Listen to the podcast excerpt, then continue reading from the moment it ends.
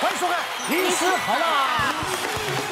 好，马上欢迎我们今天四位的帅哥美女好辣医师团，三位特来宾。好，现在人的这个文明病啊，这个可以讲说越来越多了。对啊，大家呢文病啊心惊胆跳。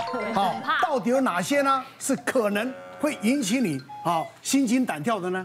这么多点，这么多，这么多，都有可能让你最后的结果是有息肉啦，对胃溃疡是常见的，但也不要太害怕啊。我们一一的看他有多惨啊。好可怕！第一个是这个息肉的部分。息肉啊，我妈妈她是大肠癌，然后我爸爸是直肠癌，所以我就是一个很严重，可能他们 mix 之下这个家族史太严重了。嗯，对，然后。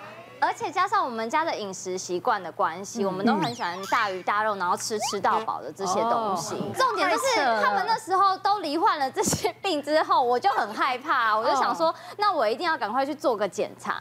就果然，就是那时候我呃第一次做胃肠镜的时候，我发生一件事情，因为我没有成功。嗯，我个人呢就是一个便秘非常严重的患者，所以那个什么泻药清肠对我来讲。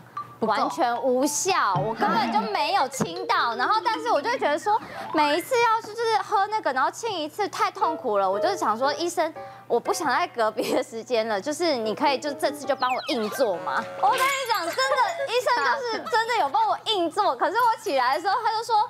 杨小姐，我们真的有帮你硬做了，可是因为你的便便都阻塞了你的肠子的关系，所以我帮你硬做了，也只做了三分之一的肠。是是。哦，对，而且在这三分之一节里面已经做的地方，我们就已经发现了一颗息肉啊。对，然后他说给你一个建议啦，因为我们这是健检中心，我们健检中心如果你要清除那颗息肉的话呢，是比较贵的。你如果健保的话，反正你都已经要再做一次，你这次只有三分之一，你三分之二还没做，那你就再去做一次，然后用健保，然后清除息肉又很便宜，才几百块一颗。那我不，如果这个息肉不理它会怎么样呢？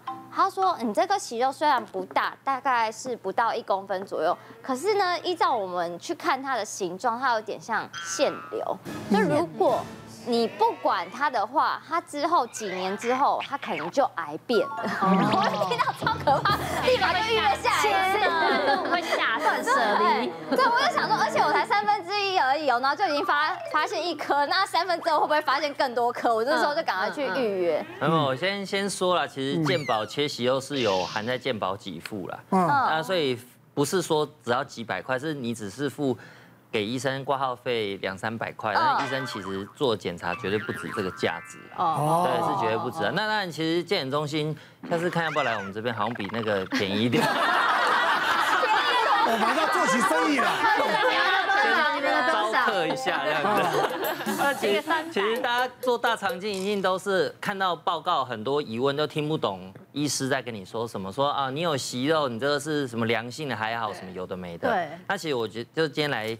这个手板跟大家教一下，说你要怎么知道你是不是大肠癌的高危险群？好，其实息肉大概临床上常见的大部分就分这四种。那其实我们从这边看的话，大概这里可以分一条线，是，就是最旁边这个叫增生息肉，这个就是一般最良性的息肉。所以像它会不会变大肠癌，一般我们肠胃科认为这几乎是不太可能变大肠。是，所以增生的话，大概简单我就跟病人说，就是大肠的皮变厚了。嗯，所以这种基本上没关系。是，可是大家看这个图，这样跑过来跑过来，对不对？越来越高。对，越左边就越危险。除了增生息肉以外，现在大家看到这三种，都叫做腺瘤。最常见就是管状，管状的话就是像这样长这样突突的。那这个的话就是容易变大肠癌的，它一般变的时间大概要五到十年，哦，比较久一点。啊，那再再过来这个绒毛，绒毛瘤就相对危险，它。癌变的速度比较快，可能三年到五年就有可能。那会管状变成绒毛吗？有时候会，有时候会，有时候就是你一直放着不管。那最旁边这个其实是最难诊断，大家看看它这个叫锯齿瘤，对不对？嗯。锯齿腺瘤长得很扁，所以大肠镜不容易看到。那有时候医生就是看它的仔细度，还有你自己清肠。你只要清的很干净医生当然很容易找到。而假如你清肠又不干净，然后那个医生假如做大肠镜的时间比较相对快一点，对有时候这种扁扁的看不到就但是这一种反而最容易变癌症。哎呦，所以这边大家看，你只要是腺瘤类的，基本上一句话就是要切掉。之前就遇过一个病人，跟晨曦不一样的状况，我们蛮常遇到是排便不干净，就清肠不干净。但另外有一些病人，他是他有个人的理念。嗯，我遇过遇过一个 case，就是 她是一个五十几岁一个一个姐姐，然后呢，她本身有一个宗教信仰比较特殊。嗯，那她来做大肠镜检查的时候，在我整间排的时候就说，假如我有息肉，你都不可以切。啊？为什么？还没有做就先跟我说，那我就是嗯也是满头问号，然后我还有跟她有点类似快要骂她这样子，就是凶她，然后。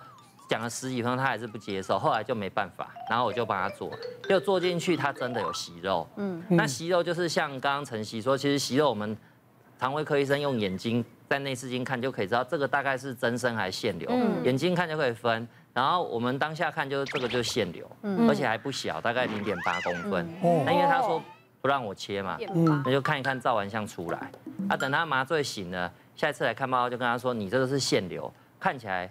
是需要处理，然后你再放五年到十年内，它应该会变癌症。嗯，所以我说你现在不想切没关系，但是我建议你，你半年内一定要再来做第二次。嗯，这半年让你回去想，你愿不愿意做切除这件事？嗯，对，就放放放，结果大概隔到两三年后，我我的诊所刚好又搬家什么的，后来他突然又出现了，然后他就说他大便出血，要求要再做第二次大肠，再做下去，大肠癌。第三期，嗯，哇，两三年的时间，对，超惨。这是为什么呢？这实在不懂哦。因为他其实当时做的时候，目测息肉大概就已经零点八。是啊。其实一般来讲，只要大肠腺瘤超过一公分以上，都是很危险。嗯。他已经就是在变癌症的边缘了。对。哎呦。那这个阿姨她还有一些什么特殊的状况？她吃素，那她吃素吃几十年，那她都是吃很油的东西。然后吃很甜的东西。那我们现在看他这个阿姨有什么危险因素？嗯，他本身就是。爱吃类似，我认为就像右上角，呃，烧烤、腌制这种东西。然后其实吃素不见得比较健康哦，因为有两种素，有一种是健康素，吃素人吃食物的原型嘛。有另外一种吃素的朋友，常常都是吃加工素，对，素肉、素鸡、素鱼、素什么，然后都超油的，高油饮食，纤维质不够，油炸品这些都是致大肠癌的一个危险因素。然后那那个阿姨她本身也。胖胖的，对，那大家看，其实肥胖，肥胖，肥胖也重，所以他就中两个了，对，所以他本来就是癌症高风险，后来就很惨，就送去医院就开刀啊，肠子切一半啊，化疗啊什么的都来这样子。是前一阵我我我们全家去做嘛，嗯，对不对？那我我儿子又有一个啊零点零点三零点四，那出来又医生告诉他已经拿掉，然后四千块，啊就反正对不对？都 很好算，都很好算，结果我怎么都没有这样子。不是我讲意思说，它其实很方便，你你这无痛的出来也都把你把你把你烧掉，电烧掉了，所以其实来讲，这真的是现在来讲是最简单的一个。哦，健康检查很基本的一个。我一个四十岁的一个男性，那他本身有家族史大肠癌，是。哦，那所以他从三十岁开始他就很害怕，因为他的生活作息本来就是属于那种要应酬的，哦，那所以你包括一些烧烤啦、腌制物啦，哈，那那些他都有。他他因为每次做啊啊都是这样啊，我知道我有息肉，息肉很多啊，然后总是有时候十几个千疮百孔，他也觉得他也不想去搞这些事情。那结果呢？后来呢，在靠近四十岁的时候，他就有那个有一次有血便，那来做来做大肠镜的时候，我就帮他排了这个检查之后，其中以前都是这个所谓的增生跟管状息肉，这一次就有一个绒毛状息肉。那个绒毛状息肉，其实一般我们只要是外科医生或内科医生，不管哪一科医生啊，都会叫建建议他一定要拿掉，不管用各种方式。那只是说，那个内科医师发现他的那个绒毛状息肉的范围其实比较大，二点多公分。嗯，他很怕说直接在大肠镜下面把它切掉，嗯，他肠子会直接破掉穿孔。哦，啊，所以他就有两种选择嘛，一种就是外科进去把那一段切掉，好，一一个是选择这样，另外一个就是叫两边叫 hybrid，就是两边合作。但是病人听了觉得很复杂，他觉得我本来就是息肉而已啊，这么多年就息肉，这个息肉只不过你换了一个名词，他又不想理他。结果后来就就不就不管了，真的就不管了。那结果等到再过差不多半年之后，他这一次的出血量比较大，而且我们一抽血，他开始有贫血，我们就说不行，这个状况一定不对劲，再做一次大肠镜，他就已经确诊是大肠癌。这次的切片就不再是绒毛状息肉，就是大肠癌，而且淋巴也有转移。那我们为什么？所以他最后还是做一个根治的手术啊，而且要做化疗。那我们为什么每次都说有些东西是早期介入治疗、早期诊断？因为举例来说，你大肠癌第一期，你做完手术之后，你根本就不需要再做化疗、电疗，什么都不用做嗯。但是你期数越后面，你可能要接受的一些呃附加的治疗就会越多。好像这个病人就一定要接受化学治疗这样子。好啊，所以其实对于很多疾病。医生虽然听起来都是息肉啦，啊，有的甚至有的人会告诉你一些奇奇怪怪的一些呃处理方式，但是说真的，医学癌症的准则其实都是一样的。所以如果你有觉得听得一头雾水不清楚的地方，就跟你的主治医师讨论清楚，甚至有时候询问第二意见会比较好一些。别忘了订阅我们 YouTube 频道，并按下小铃铛，收看我们最新的影片。想要看更多精彩内容，快点选旁边的影片哦。